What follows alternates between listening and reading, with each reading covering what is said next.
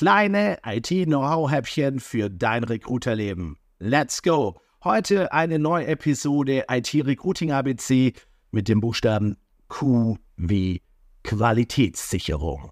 Was verbirgt sich dahinter? Was darfst du dir darunter vorstellen? Welche Methoden gibt es dort, um Softwarequalitätssicherung zu betreiben? Ähm, darum soll es heute gehen. Du bist hier richtig, wenn du im Recruiting und im Active Sourcing tätig bist, täglich mit IT-Lern, Softwareentwicklern und äh, sonstigen IT-Experten da draußen zu tun hast und einfach jeden Tag ein bisschen besser, smarter dein Recruiting aufstellen willst. Viel Spaß! Ja, wie Qualitätssicherung. Ich habe mir heute zum Thema Qualitätssicherung ähm, ein paar Themen rausgepickt, die ich dir heute einfach ein bisschen näher bringen will. Ich hoffe, ähm, dass du damit ähm, ja auch wieder ein bisschen weiterkommst in deiner Reise durch die IT. So, was meine ich? Also, zunächst einmal stellt sich ja die Frage, was ist eigentlich Qualitätssicherung, beispielsweise in der Softwareentwicklung. In der Softwareentwicklung unterscheiden wir in der Regel funktionale Aspekte, ne, also funktionale äh, Qualitätsaspekte und nicht funktionale. Ne. Ähm, funktionale sind so, tut das Ding eigentlich, was es tun soll. Ne? Also wenn ich mich irgendwo anmelden will, äh, bin ich dann auch angemeldet. Ne? Das wäre ein funktionaler Qualitätsaspekt. Nicht funktionaler Qualitätsaspekt äh, wäre zum Beispiel die Ladezeit. Also wenn du jetzt irgendwas aufrufst, wie lange dauert es, bis du die Daten dann beispielsweise auch wirklich betrachten und benutzen kannst. Ähm, oder nicht funktional sind auch Dinge, die zum Beispiel die Codequalität betreffen. Und da möchte ich dir heute ähm, ein bisschen, ja, wie soll ich sagen, ähm, ähm, drei Methoden letzten Endes mal vorstellen. Das eine ist Code Review, also Methode 1, Code Review. Was ist ein Code Review oder Review? Ähm, dann schauen sich wirklich Menschen ja, ähm, den Code an. Das kann in unterschiedlicher Form. Es gibt auch den Begriff der Code-Inspektion. Ne? Das heißt, ein vielleicht etwas erfahrener Entwickler und ein junger Entwickler oder so, es kommt immer ein bisschen drauf an, schauen sich gemeinsam den Code an. Ne? Der eine hat ihn produziert, der andere ähm, macht ein Review drauf. Das heißt, er schaut, sind beispielsweise, ist der Code verständlich, ist er aufgeräumt, ist er sehr komplex, könnte er einfacher sein, sind äh, gewisse Standards eingehalten. Ne? Das überprüft er und gibt dann letzten Endes demjenigen, der den Code geschrieben hat, ähm, Feedback darüber und gemeinst in der Regel ähm, entscheiden sie dann auch gemeinschaftlich, ähm, welche Maßnahmen sofort und welche vielleicht auch später ergriffen werden sollen. Was da vielleicht ganz wichtig ist beim Code Review, ist immer so ein Ding, je früher du das natürlich auch direkt umsetzt und aufräumst, desto besser ist es, denn du weißt am Schluss, leider fallen oft hinten raus, wenn es doch funktioniert, solche nicht funktionalen Qualitätsaspekte wie Lesbarkeit ähm, hinten runter und dann räumt man es nie auf. Und nie aufräumen ist doof, weil das führt dazu, dass die Software immer schlechter wartbar wird, ne? also Anpassungen immer zäher werden und damit letzten Endes ähm, ja, das Team auch langsamer wird. Und das wollen wir nicht. Deshalb ist Code Review definitiv eine gute Idee. Ähm, sollte man regelmäßig machen.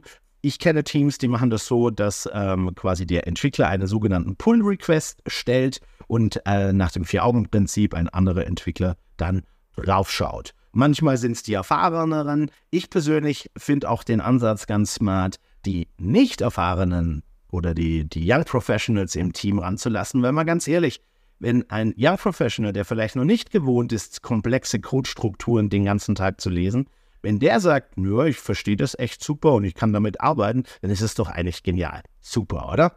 Also, Code Review. So.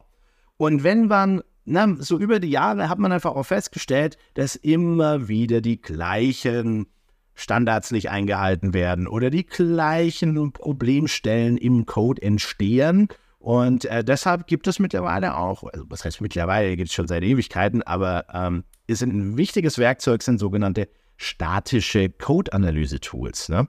Das sind Tools, die schauen sich tatsächlich die Syntax, ne, die formulierten Code-Fragmente an und äh, überprüfen die auf wiederkehrende, nicht so schöne Programmiermuster, ne, Strukturen. Ne? Also wenn einfach gewisse ähm, ja, Dinge ähm, vorkommen oder Regeln und Standards, die nicht eingehalten werden, dann äh, kriege ich über so ein statisches Code-Analyse-Tool das Feedback, dass ich da mich vielleicht an den Standard nicht gehalten habe oder dass ich einen potenziellen Programmierfehler oder einen, ein Risiko letztendlich vielleicht programmiert habe, weil ich heute nachlässig war und so weiter. Also es ist ein super Tool, um auch so ein bisschen die Menschlichkeit ähm, abzufedern an der Stelle, wenn Code entsteht.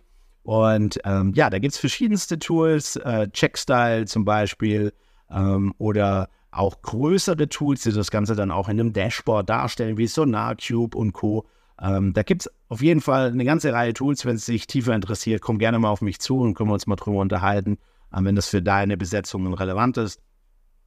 Und natürlich am Ende des Tages, wenn wir über ähm, Qualitätssicherung reden, müssen wir auch über Testing reden. Ne? Es gibt verschiedene Formen des Testings. Vielleicht hast du schon mal Graybox, Whitebox, Blackbox Testing gehört. Im Grunde geht es darum, wie viel weiß ich über den Code selbst, wenn ich die Testfälle definiere. Ne? Das heißt, wenn ich jetzt einen Blackbox-Test mache, dann weiß ich zum Beispiel nur, ich kann eine E-Mail-Adresse eingeben und ich bin eben angemeldet oder nicht. Ne? Wenn ich jetzt einen ähm, Whitebox-Test habe, dann weiß ich ganz genau, wie der Code aussieht und kann dann quasi gezielt auf gewisse Problemstellen im Code Tests machen und damit abprüfen, wie verhält sich meine Software denn, wenn das passiert. Genau. Ähm, es gibt aber weitere Formen von Testing, ähm, wenn wir uns überlegen, ne, wie viel testen wir denn eigentlich? Ne? Es gibt zum Beispiel Unit-Testing, wo wir versuchen, die kleinste funktionale Einheit zu testen, ähm, was sehr häufig dann auch tatsächlich eher Whitebox-Tests sind ähm, oder eben sogenannte Ende-zu-Ende- oder Akzeptanztests, wo wir wirklich eigentlich eher Blackbox die Anwendung an sich testen. Und wie du das schon merkst, ne, ist natürlich deutlich mehr Komplexität, der Aufwand ist in der Regel größer, ich brauche mehr dazu, das sogenannte Test-Setup ist komplizierter. Deshalb wollen wir natürlich an der Stelle immer unsere Qualitätssicherungsmaßnahmen auch so auslegen, dass die erstens möglichst hohes Maß an Qualität erreichen, aber natürlich auch wirtschaftlich sind. Ne? Ähm, und von daher ähm, bietet sich da in der Regel an, die sogenannte Testpyramide als Leitbild herzunehmen. Das heißt, ich möchte im Unterbau sehr viele schnelle, extrem schnell ausführbare Unit-Tests haben. Dann, ähm, sage ich mal, schon ein bisschen weniger Integrationstests, das heißt, ein paar Komponenten im Zusammenspiel getestet und dann noch weniger Ende-zu-Ende-Tests, weil die Theorie natürlich dann besagt, wenn wir die Einzelkomponenten getestet haben, wenn wir im Grunde auch das Zusammenspiel der Komponenten getestet haben und dann noch eine Reihe von Ende-zu-Ende-Tests haben, dann haben wir eigentlich ähm, ein hohes Maß an Testabdeckung erzielt, das auch noch wirtschaftlich sinnvoll und ja, gut ist. Genau. Das waren ein paar Blitzlichter auf das Thema Q wie Qualitätssicher äh, Qualitätssicherung aus dem Format IT Recruiting ABC. Ich hoffe, du hast wieder was mitgenommen. Wenn dir das gefallen hat, denk dran, abonniere am besten Podcast und YouTube-Kanal. Oder wenn du auf Nummer sicher gehen willst, geh auf it-mitarbeiter-finden.de slash it-recruiting-tipp, Tipp mit Doppel-P, denn da kannst du dich für meinen IT-Recruiting-Tipp der Woche anmelden und dann kriegst du immer jede Woche einen IT-Recruiting-Tipp in dein Postfach und kannst quasi so jeden, jede Woche ohne großen Aufwand Stück für Stück weiter reintauchen ähm, und zwar gezielt in deinem Tätigkeitsfeld, nämlich im IT-Recruiting. Ja, ich wünsche dir viel Spaß beim Verdauen, Verarbeiten dieser Info. Baust doch in deine Gespräche ein. Wünsche dir eine tolle Recruiting-Woche und äh, in diesem Sinne sage ich Ciao, dein Tobi.